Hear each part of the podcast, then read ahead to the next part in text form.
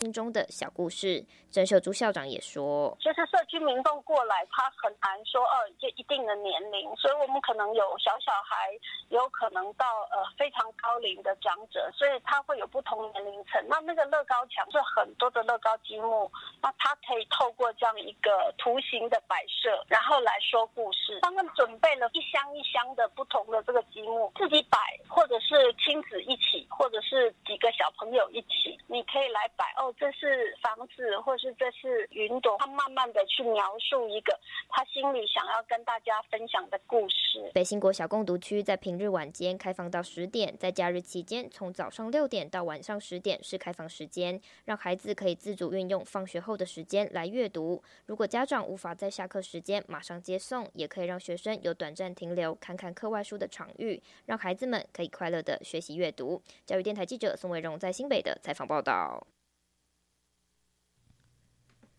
台北市政府今天在成品电影院举办“老市场新味道”系列短片分享会，记录了传统市场全面改建、部分翻新或是转型活化的过程与改变，同时邀请摊商与拍摄团队等贵宾共同与会。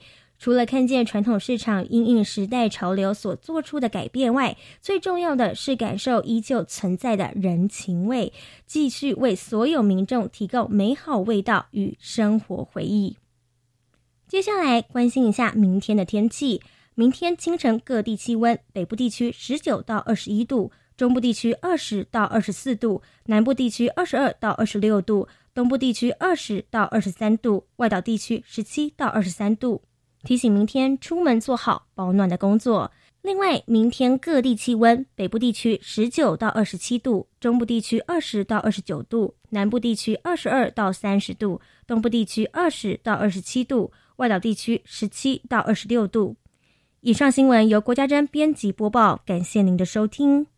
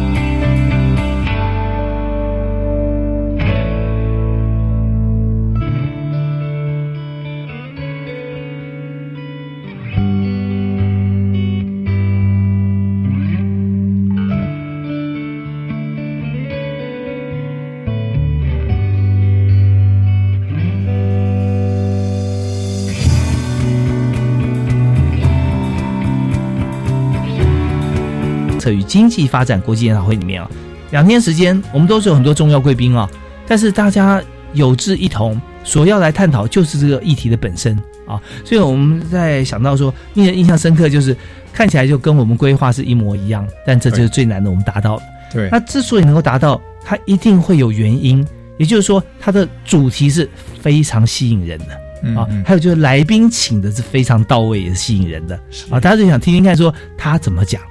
那我们就从这个议题开始来切入，好不好？好，谢谢。但切入议题之前啊，我还是要为他来介绍一下，呃，郭生玉，呃，郭先生哈。为什么呢？因为我现在在人力行，我在一人力行。是是。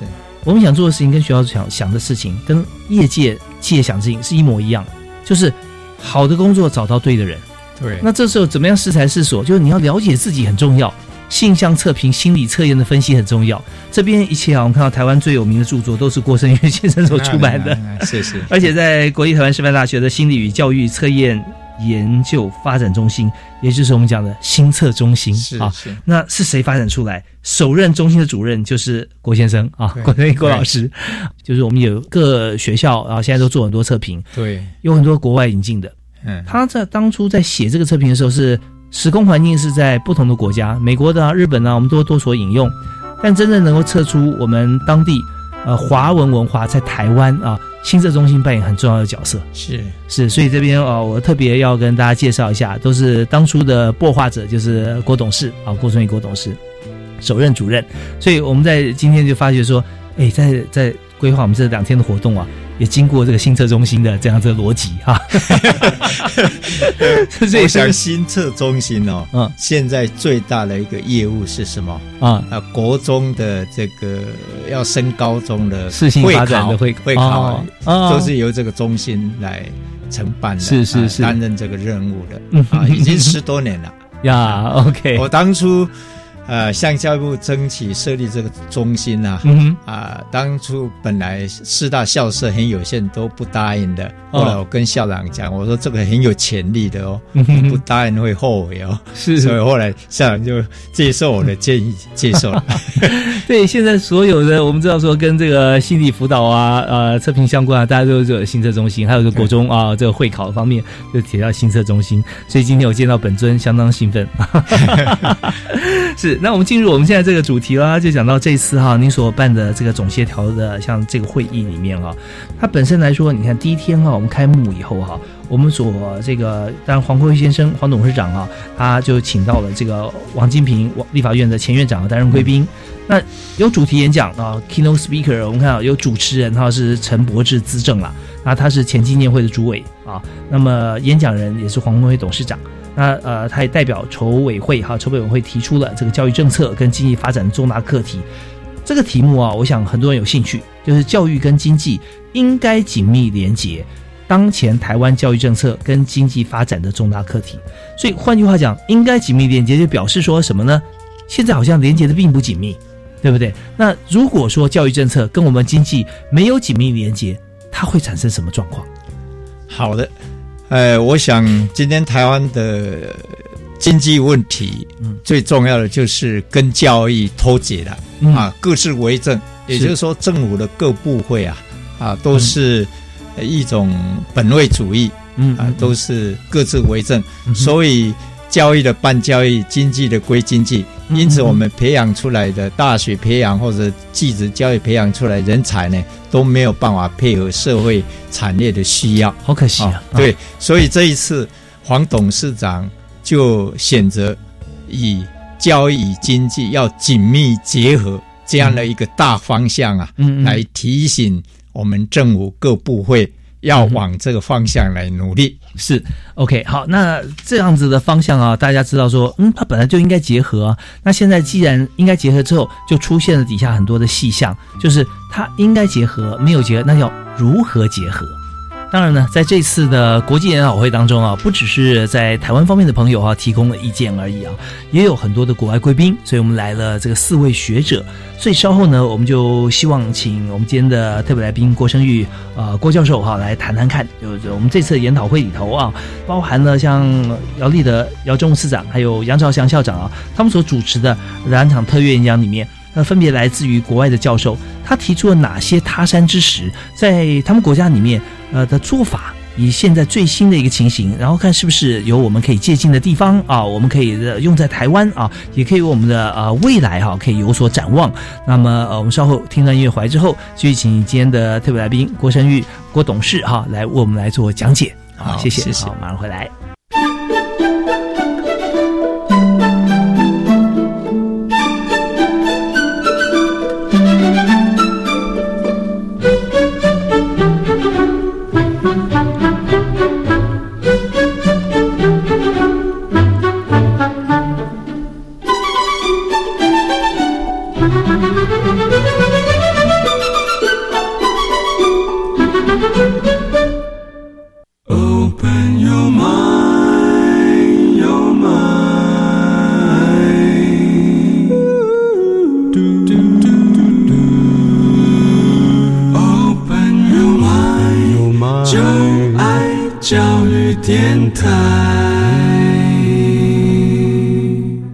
非常欢迎您持续锁定国立教育广播电台。在今天，我们邀请郭生玉郭董事啊，黄宏辉教授，教育基金会的这个啊郭董事来谈。我们在最近我们办的这场国际研讨会，那这研讨会，那您所担任是总协调的工作，对对。那总协调主要是要做什么？哎，我想最重要的工作哈，是事实上是我们有一个执行长哈，嗯啊林伯佑先生在做哈。那我总协调只。不过是把一些要协调，因为在国际研讨会里面，包括议事、包括资料的啊印制整理，以及这个口译人员，以及议事运作是否顺畅，还有呃会议的地点的各种器材的租借等等，非常的多。那么这些事情实际上都是由我们执行长在做，我只是在帮忙一些啊。小的事情把它串联在一起，让整个议事的运作能够很顺畅。是郭教授太客气了啊！当然，这呃林执行长啊非常棒啊，因为我们有好朋友，上次有跟这个呃黄辉董事长啊一起到我们节目当中哈。那我们对于这办国际研讨会巨细靡遗，这不是一般哈，我们就就是好像很轻松、很轻易就可以完成的，中间有很多的像时间点啦啊，不只是会议进行的时间点。来宾往返的时间点，这些都非常重要啊。那还有这次，我听说好多像国外学者，我们有专人陪同，对对，然后让这个大家会觉得说宾至如归，而且会在台湾很开心，因为。国际间，呃，有很多经验可以借鉴。他也希望能带有美好的旅游经验哈，跟这个啊相处跟沟通经验回到他的国内。听说后来还有写信回来，好感谢是吧？对 对，这都是很难得的事情。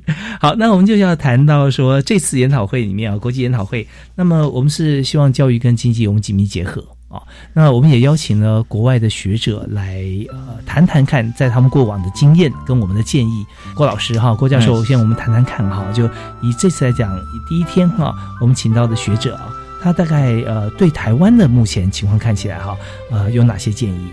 好，谢谢。我想，我先谈到这个美国的教育经济的著名学者，叫做萨卡萨卡罗波罗斯，哈，是，他是乔治城的这个大学的这个教授，哈，是。他这里面谈到几个观念，很值得我们去思考的。第一个，他认为教育是一种创造人力资本的投资，嗯嗯嗯，这一项投资需要数十年才能够发挥最大的效益。是，而且教育投资的报酬率呢？根据研究的数据呢，它是根据研究的数据呢，他说可以达到百分之十三到十四教育投资的报酬率哦，比一般投资要高很多。所以他说这个教育投资是一个非常好的长期投资，这是一个观念。第二观念呢，他根据这个联合国教科文组织还有经济合作暨发展组织。多个国家的教育方案呢，他分析呢，发现他们这些教育方案失败的主要原因是什么？是制定政策往往只建基于直觉或者预感、预直觉预感或者政治因素，哦，都很少根据可行性研究的结果做基础来来规划方案，所以都会失败。呃，尤其如果说。可行性的方案是结果有共识，但是常常因为政治人物可能考虑到选票的关系，又幻灭了，啊，又改变了。哦，这个是这第二个他谈到的观念。第三个他谈到的观念哦，他说在各国教育当中常出现的教育问题有很多哈，但其中几个我觉得比较有意思，提出来啊，供大家分享。第一个，他说。在低收入国家当中啊，六岁到十二岁入学的儿童，哈，嗯哼，哎，可以说根据联合国文教组织，哈，现在还有两亿人，两亿的儿童没有入学，哇，哦，还非常的多，哈，嗯哼。另外呢，他认为啊，一个社会不平等，哈，啊，社会不平等，教育资本是。促进社会流动的阶级流动的一个动力嘛，一个工具哦。但是不平等的教育指数呢，却不减反增啊，就社会不平等、教育不平等的这种这种情况情况不减反增哈。这是他提到的。另外，他还提到一个不公平的地方，就是说社会大众用纳税的钱去支付教育的经费，嗯，但是呢，进到啊，高等教育的学生呢，却往往都是富有阶层的学生，就家家境比较好了，进到对。高等，尤其是像台湾顶尖大学，我们常报纸上批评说，顶大少寒门，啊，师大多弱势，哦，这个现象，台湾也呈现这种不公平的是私立大学反而都是弱势学生啊。好，另外呢，他。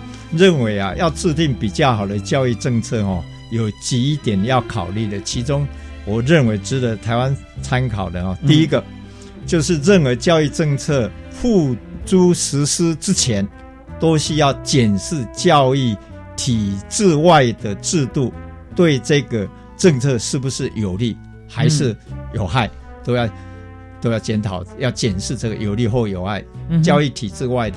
制度了哈。第二个，任何国家都不可能同时解决全部的教育问题，哦，所以需要确定优先的顺序。等于说，要推行一项教育政策，不是可以解决所有问题，一定要确定优先的顺序。那优先是要考虑什么呢？要优先的顺序呢，必须要以有效性跟公平性作为考虑。还有要以成本利益跟成本效益作为考虑，这是他认为制定教育政策要有优先顺序，要以这两个做来考虑。第三个要提供诱因啊，也就是说，你制定教育政策要因，例如说私立学校比公立学校更容易提供诱因，他认为是这样哈，说比较容易留住好的老师哈。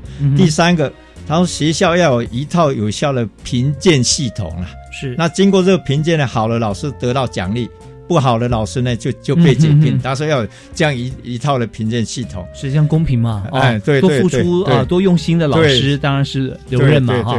另外还有一项很重要，他提到是权力要下放哦，就是说要赋予学校教育相关的决策权，嗯，而不是呃这个权力都由政府来呃掌握，然后。校长都只能照照章行事、照令行事，这样都没有办法发挥这个办学的效果。是，不过现在看起来，就是说台湾以大学自主的精神来看，哈，有没有办法达到他所讲的呢？呃，我想台湾大学自主，哈，嗯，事实上是比以前这个封闭的时代、专责时代好很多啦。嗯，哦，例如说以校大学校长遴选来说，最早期都是教育部官派，嗯，接下来。改为遴选以后，是由学校遴选三位，然后报教育部，教育部再办一个遴选委员会来选出一位校长。是啊，现在已经开放到由学校直接遴选一位，报教育部核定就可以了。嗯，所以这个已经开放了，只是说你学校大学要自主啊，嗯，也要有依据法令来做。不能跟我说，因为我们大大学法里面就规定了，大学的运作必须在法律规定的范围内来自主运作。哦，啊，你不能够说我大学自主就是都没有法令就等变成法外之地，这个是不行的啦。啊，是，所以教授大学制度教授也要有自律的行为。对对对。我想到以前这个联考最常考的这 这个民主与自律啊，啊像这样 自由与自律。对，确实，我们就在任何一个区域区块啊，或者说在大学里面也是如此了啊。那这是相对来讲，权利跟义务哈，呃，还有责任啊，互相的赋予。那刚才呢，为我们讲述这一段啊，是郭生玉郭教授哈。那这次呢，他也是在以这个黄文辉教授教育基金会董事的身份啊，担任整体的这个呃国际研研讨会的总协调。那么刚讲的是第一场的这个演讲讲题，就是怎么样呢？能够在教育与经济应该紧密连结的情况底下哈，台湾当前教育政策与经济发展的重大课题。好，那这个重大课题里面，我们看到的、听到的是这个美国教授啊所提到的啊，他的观点。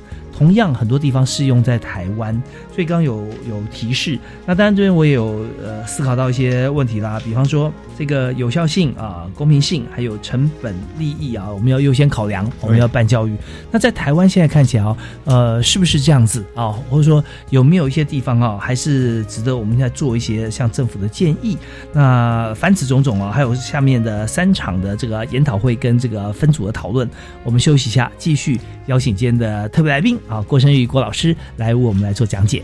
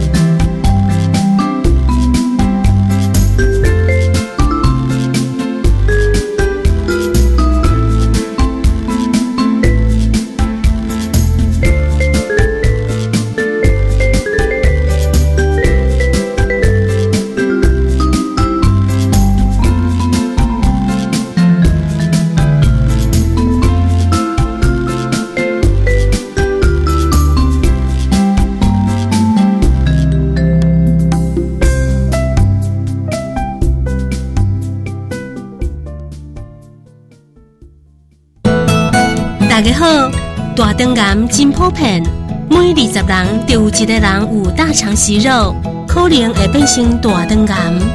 平常时爱少吃烧烤红肉，多吃彩虹蔬果，控制体重，多运动，而且爱定期筛检，及早发现，及早治疗。效果真好哦。大肠癌唔免惊。以上广告由国民健康署提供。八月一号起，零岁到五岁全面关照，心智启动；两岁到五岁就读准公共幼儿园，家长自付额每月不超过四千五百元；非盈利幼儿园不超过三千五百元。公幼免学费，低收入户及中低收入户免学杂费，并且保障教师及教保员薪资。详情请洽咨询专线零二二二五六五三七九。以上广告是由教育部提供。大明，你知道吗？现在还有很多人分不清楚我们两个人呢。啊，那是当然的，我们是双胞胎嘛。但是呢，我还是帅一点。哈哈。其实再怎么像呢，生命不能复制，但是爱能复制。我是宋一鸣，我是宋达明，邀请你一起把捐款帮助陷入急难的家庭，把你心中的那份爱复制到需要的家庭。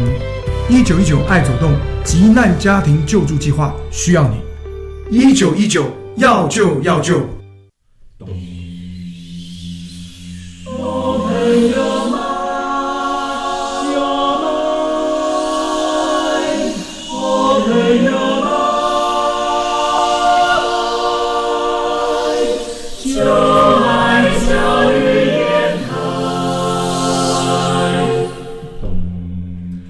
们是台北室内合唱团，您现在收听的是教育广播电台。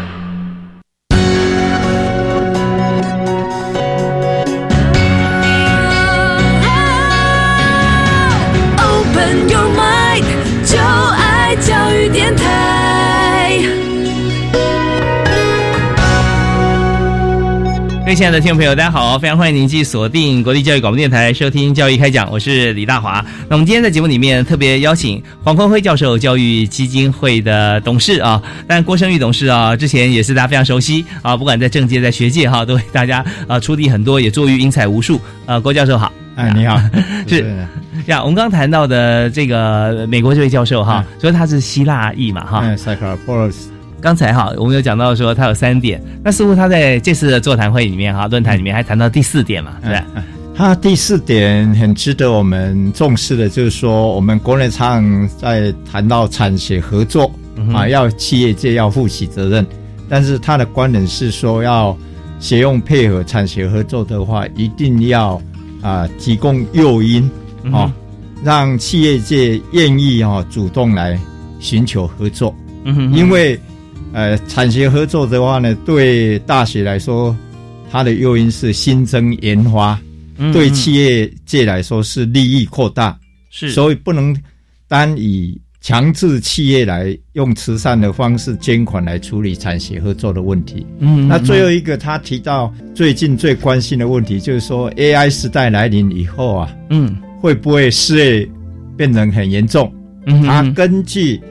世界银行二零一八年的调查 AI 时代工作变化的研究是，他认为 AI 时代可以创造更多人类工作的机会跟种类，嗯，就如同工业革命那一个时代一样，是。还是创造很多就业的机会，嗯、所以。他所创造的工作的机会跟种类会比失去的还要多，这是他的观点。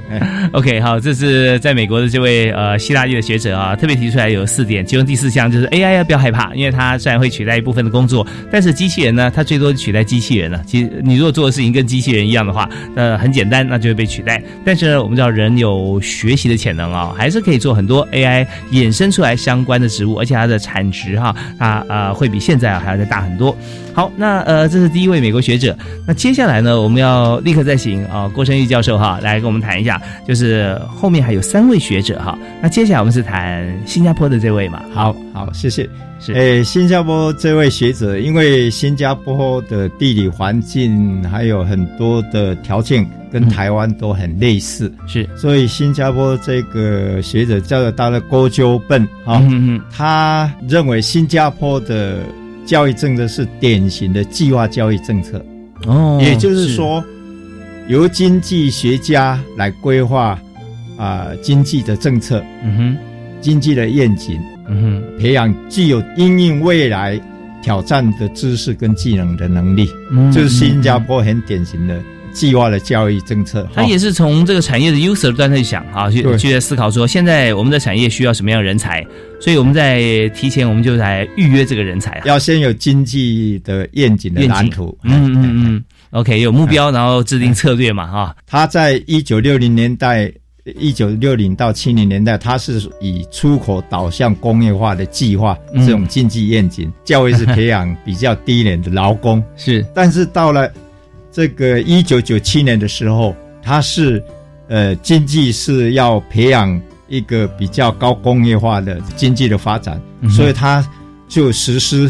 教育政策，实施思考学校，嗯嗯学习国家计划，也就是说 Thinking School and Learning Nation，他们创立了一个叫科技研究局，嗯来提升知识密集的深化研究，还有科学工程的发展。嗯嗯，这个是他们配合经济发展的愿景呢，来规划教育的政策。是我们看到这个国家教育政策，有时候也可以变成个人的借鉴啊。那最近有有几本书蛮好的，其中有一本书的书名啊，一看就很有感，就是五年后的你啊，怎么样来感谢现在的自己啊？也就是说，我们现在为五年后自己来储备，那国家也是，国家五年后的人才，我们现在就应该要储备好，甚至说更长远的储备起啊啊！这是新加坡学者提出来一个观点了哈。对对，另外他还有一个观念，就是说，为了呃维持以创新跟数位化的基础经济啊，嗯，那么他们呢放弃了标准化的集体教育方式，也就是嗯现在的考试都是集体的教育方式嘛。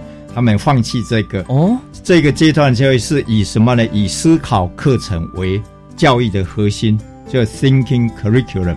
嗯哼以这个思考课程做教育的核心，所以他们是希望协助发掘每一位学生的天赋，善用每一位学生的天赋，全面发挥他的潜力跟技能，还有人格与价值，哦，那思考课程他们提出就培养创造力啊、创新能力啊。嗯嗯所以鼓励学生思考，对对对对。所以老师授课的方法也不一样了。所以他们的课程就注重跨领域性质，就跨学科啊，嗯哼，不一定说数学教数学，数学可能里面有教到科学啦，有教到工程啦，嗯嗯嗯，啊。另外呢，他们现在也同时在实施一种叫 STEAM 的课程。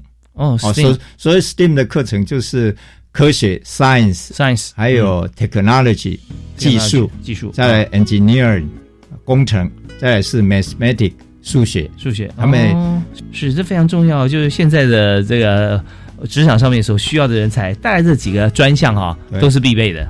好，那这是在新加坡学者所提出来的。对，另外还有一点很值得重视的，就是新加坡他们非常重视价值观的教育和终身教育。嗯哼，也就是说，呃，为了他们，他们认为啊，万般皆下品，唯有读书高这个观念呢，会给新加坡国家的经济发展带来伤害。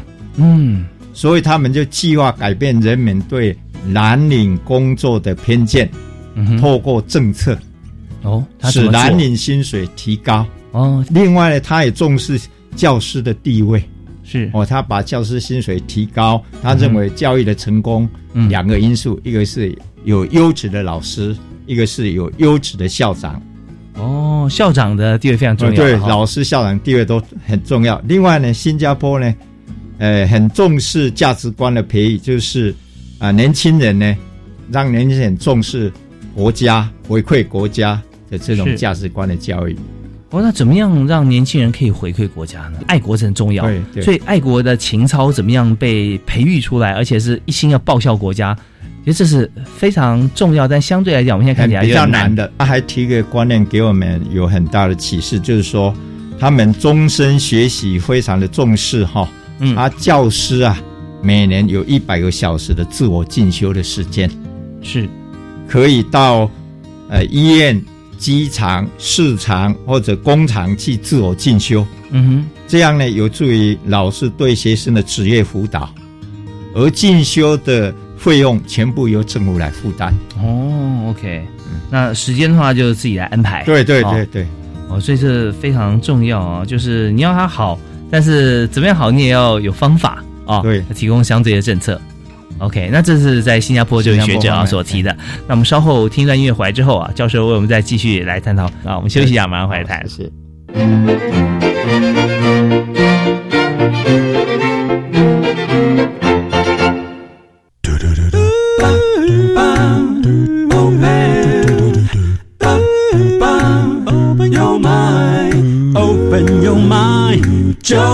教育电台。嘟嘟嘟嘟，Super Duper。您所收听的节目是李大华，是我主持啊，在每个星期一跟星期二晚上七点零五到八点为您播出的教育开讲。那每一集节目哈，我们都提供非常这个棒的教育话题啊。尤其今天我们邀请到了黄文辉教授，教育基金会的董事郭生玉郭教授啊，来到我们节目现场。那郭教授很难得，他呃擘画了很多呃大型的或者可长可久的一些教育的制度啊。那么在今天特别为我们来谈。我们这次所办的这个论坛哈，那么有四位国际学者，刚有提到了这个美国啊，还有新加坡。那接着我们谈日韩啊，对，日本、韩国啊，呃，日本的学者我们邀请的是叫做金子研究博士，叫做卡尼口博士，卡尼口博士。呃，他谈到日本的教育跟经济之间的关系呢，有几个观念很值得我们台湾。来借鉴的。第一个认为，日本明治维新以来到现在一共大概一百五十年，他们社会、经济、教育相结合的制度政策啊，就是这社会、经济、教育相结合的制度政策呢，使得日本经济呢加速进步。也就是说，他强调的教育跟经济要结合，结合才能够加速经济的进步了。是是是。那么他。举了日本现代化的教育三个阶段，从明治维新到第二次世界大战以后，这三个日本现代化的教育三个阶段呢，跟日本经济之间的关系哈。是他说，在这三个阶段呢，日本以社会职业需求作为政治决策的主要依据。嗯，哦，这个也就是说，呃，社会职业需求什么？那么。政治的决策，教育要做怎么样的政策，就是要以这个为依据，啊，透过经济跟教育政策的配合呢，达到国家改革的总目标。哦，这是日本，呃，他提了明治维新以来一百五十多年来都是教育跟经济很配合，很务实啊。对对对。那么他认为经济跟教育政策能够产生合作的主要关键呢，他举一个日本的模式叫接模式，哈。那所谓接模式，就是政府、家庭、雇主三方面的交互互动。哦，那么家庭方面呢，他认为一九六零年是日本经济成长的时代，那么每一个家庭收入大概都每年多了百分之十，而这个百分之十多的收入就可以投资在孩子的高中跟高等教育。各企业招募人才呢，都挑选录取率最低的名校，哦，因为他们具有高水准的基础学术能力。那么在产业界方面呢，由于经济成长也带动了教育的发展。哦，开始经济成长的时候是制造业跟重工业人才培育的需求，嗯哼哼，那逐渐转到财经，哦，商业跟服务业这方面，那么教育系统也就大力生产。生产这高中生、大学生来满足这个需求，是哦。日本政府方面呢，这一方面呢，它的经济政策呢，带动经济成长，然后连带推动教育的政治压力。嗯哼，也就是说，家庭收入增加了，那么教育的需求变成是一种政治压力。是啊，所以那时候因为公立学校也不足了。那么政府就就开始呢开放允许设立许多私立学校来满足家长的需求，所以他说成功的经济政策呢是促进日本各级教育的持续发展的主要原因。是，所以在互为影响了哈。对对，而且他提到说，应应时代的挑战呢，日本也意识到严格的考试制度哈，他认为严格练艺考试练艺中。生产出的文凭主义，哈，嗯，在企业中会丧失产出经济的效益。哦，这本来他们是这个教育是要服务经济的，对他从要挑最竞争最激烈的名校的学生到企业服务，现在观念改变了，所以他们开始思考教育要转型。嗯嗯嗯。那么怎么转型？它是由量的扩充呢，转变到质的提升。嗯哼。所以他们认为这个。时代呢，就要从创造学习中有效提高年轻人的一般的基础学术能力。它这个改变跟日本长久少子化比台湾还要走在前面有关系，对对不对？对因为量已经不足了，所以它值务必要提升了。对跟台湾、嗯台湾现在面临的问题一样啊，是一样的大学扩充很快，没有错现在只要面临要提升的问题。对对对，所以原先呢，因为人多嘛，人多大家就就挤破头啊。刚刚讲到说，这个呃，在日本的大学里面，他就专门呃，企业就找那个录取率最低的几所学校，也就是名校了哈嗯。从名校要找人，那大家都觉得这个指标，所以全部都在补习。可是现在呢，我们看起来就日本少子化以后，嗯那么已经人数就已经几乎不敷企业使用的时候，那我们就说。一个都不能少，一个都不能不好，对？都要对值要提升。所以现在台湾其实也是我们有很多可以借鉴的地对对方啊。对，OK，好，那这是日本的部分了。啊。啊。那但呃，另外呢还有韩国，韩国哈啊，韩国我们是邀请到了这位学者叫做 Dr. Jong Wa Lee 啊，啊哈，他是用量化来探讨教育程度对经济成长以及收入分布的影响。嗯。那么他主要发现呢，教育程度是一个人的主要的资产，嗯，嗯它决定了个人在劳动市场市场上的所得。个人平均受教育年数的多寡会影响到整个经济的成长。嗯嗯好、当个人平均受教育的时间年数增加的时候，人均 GDP 也随之的成长。也就是说，教育程度会增加个人的收入，也会带动国家的经济的发展。对，所以这边就是呃，受教育越多的话，国家经济会越好。对，那在台湾呢，我们在之前就一直在探讨一个问题，就是说产业外移哈。哎，那产业外移没有关系啊，制造业外移的话，我们里面产业要升级，是，但光产业升级没有用，我们要人才也要升级。对对对，所以韩国他现在这样子的一个做法，让我们回想到，就是说现在台湾要人才升级，确实我们有很多的这个年轻人啊，他有许多受教育机会，包含进入大学都不是问题了哎哎哎啊。马上要转到日本的观念，就哎，那你进去的话，你只要提升，对啊啊，对啊对对，所以几乎都可以给我们做参考。另外，他提了还有一个观念很值得我们思考的。他说，在劳动市场快速变迁的情况下，教育要为年轻人培养未来的技能，不只是技术能力而已，更需要包括人际上的技巧，也就是他所指的四 C 啦。那四 C 就是第一个就是批判性思思考 （critical thinking）。是第二个是创造力 （creativity），第三个是合作能力 （collaboration），是，第四个是沟通能力 （communication）。他说，拥有这些能力呢，才可以免于被人工智慧时代来临所取代。嗯哼哼哼哼，光从四位学者的这个演讲里面哈，还没有进行这个交叉探讨，就觉得已经给我们很大的帮助。因为现在每一个点哈，其实在台湾都都有切入着力点，对，我们我是嗯。觉得像日本学者刚才，呃，新加坡学者刚才提到的是强调终身学习啊，嗯。那不是韩国这个学者也认为终身学习很重要。是。因为他说提供终身学习的诱因哦，可以来应应新科技的来临。那么这、这个就需要教育跟企业界充分的合作。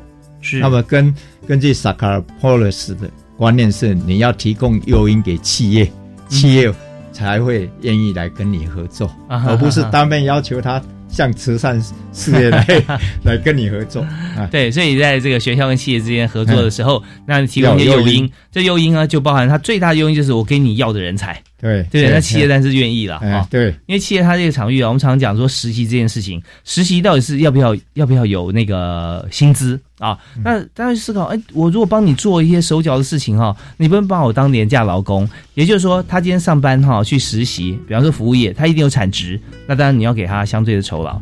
可是有些场域不一样啊，你去银行，你又不能去歪账，又不能去签字，呃，那你去电视公司，你又不能去播报，你也不能去采访，那你这做，大家要花很多时间去教你，带你去看，那你花了这个公司的时间，让他这个本来有产值的没产值要教你，然后你还要拿薪水，那这个公司可能会不会愿意？可是如果说今天啊，这个公司他愿意带你这些人，那这些人以后啊有一定的比例可以进入这个业界，来这个补充他这个生力军，那他当然是可以的。对所以彼此之间关系哈、一定要、呃、互惠相互相成互惠。对对对对。OK，好，那刚才非常感谢哈郭生玉郭董事郭教授哈谈了四位学者在台湾哈为我们来谈这个我们的教育政策跟经济哈啊发展我们要怎么样来做结合啊每一国的教授讲的很精辟。接下来哈我们休息一下，马上还有短短的在呃四五分钟，我们来谈一下我们有这个四个座谈会哈，那大家有什么意见？好，休息一下，马上回来。谢谢，好，谢谢。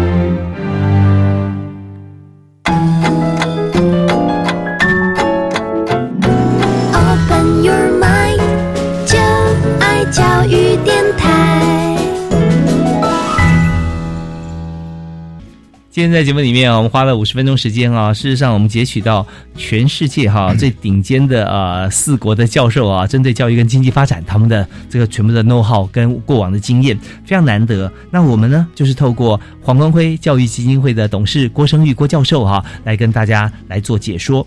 所以呢，听完了四位讲者精辟的教授演讲之后啊。我们在现场，我们也规划了分组座谈嘛，哈，对，所以这个分组哈，也也请这个郭教授跟我们来谈一下有什么结论。谢谢。分组我们分成四组来座谈，第一组是公平与卓越，也就是教育资源的合理有效分配。那么这一组的座谈，呃，我们得到几个结论。第一个是高等教育大幅扩张的政策导致大学品质下降，生产力也相对下降，是也就是说造成啊、高学历低就业的情形很严重。第二个是台湾中小学生在各项国际评比测验当中，大多获得很优异的成绩，但是有一个现象，就是高成就跟低成就之间的落差非常大，而且嗯。低成就的学生大多来自于低社经背景的家庭。是。哦，这是社会不公平的地方。对，哦。就是去参赛的都很棒，但没有参赛的，我们就看到哦，表现并不是很好，而且就是参赛的高分的跟低分的落差很大，而这个低分的都是来自社经家庭比较低的，比较低的。哎哦 OK OK，哎。是。那第三个是经济合作及发展组织的二零一五年的推估哈、投资基本学历不足的学生，就是说学的比较不好的这些学生，投资在他们身上呢，每年可以多赚零点六个六八 percent 的国民生产毛额。嗯哼哼，如果以台湾现在来看的话呢，用台湾做例子的话呢，台湾可以增加八千五百二十亿美元，也就是说、GDP 可以增加到一点七 percent 嗯，哦。就是说，投资基本学历不足的这些学生呢，每年可以多赚零点六八的 percent 的国民生产了。也就是说，这些学历其实不高的学生，如果我们政府来出资让他们嗯多念书，对学历提高的话，我们的 GDP 会增加呃零点六八，对其实零点六八这个非常的大哎，超过零点五。我们知道说，常常我们在保二、保三，有的时候是保一，有一年我们看保证哈都很难，所以它有增加零点六八，这是相当不得了的一个数字。所以他们这一组的结论是说，要兼顾公平与卓越呢，就要投资弱势的教育。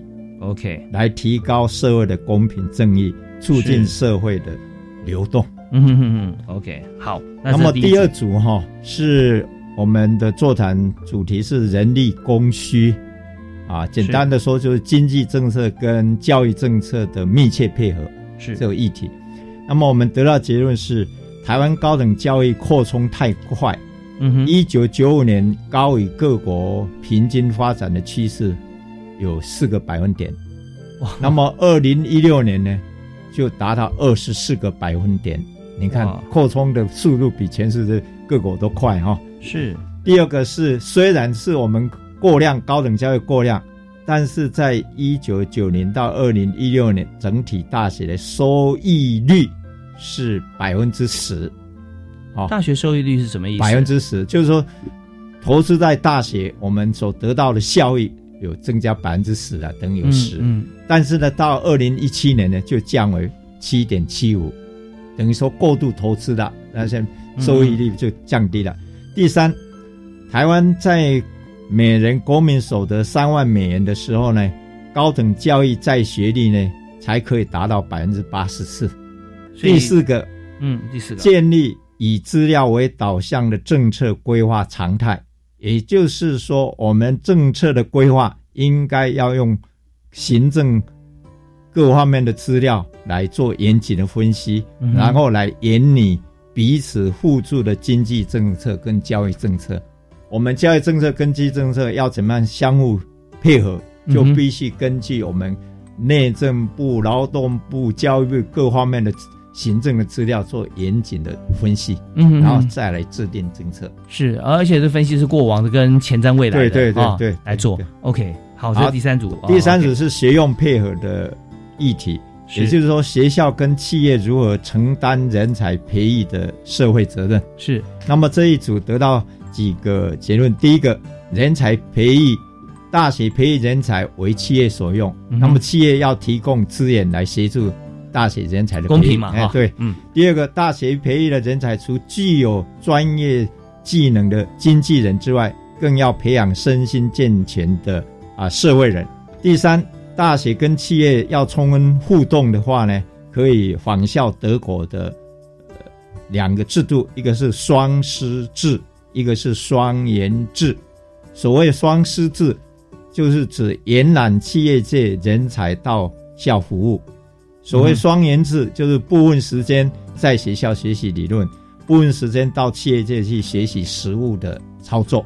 嗯哼，那么第四个结论是，配合工业四点零的挑战呢，要重视跨领域双学位和双证照人才的培育。嗯嗯，那么第四组呢，是国家竞争力的提升，也就是说，大学教育跟技职教育政策如何调整来提升国家竞争能力。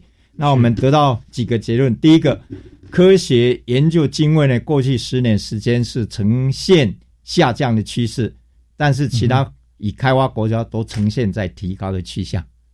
哦，第二个，从二零零六年到二零一六年，研发人才，我们台湾有逐年增加的趋势，但是大部分都来自企业。哦，嗯哼，研发人才，也就是说，这个都是来自企业学学校增加，还不是学校。第三，台湾的大学在研发创新上具备一定的实力。嗯诶这个是根据呃一个研究，发明专利的排名，在全球百大的大学内呢，台湾有五所。我们可以查到的资料哪对对对对对。嗯第四个结论是，掌握人工智慧时代的未来的发展，我们目前应该要积极提高学生的资讯应用能力。OK 啊，OK，好，啊这以上四个呃组的 结论是这四五结论真的是呃，就是台湾现在的一个轮廓了啊。那当然，这里面有很多的是前瞻的一些做法，有很多是告诉大家我们现在应该怎么样来这个往哪个方向去进行哈。那这里我相信我们整体的结论哈，都会提供给政府单位来作为这个依据哈，参考依据。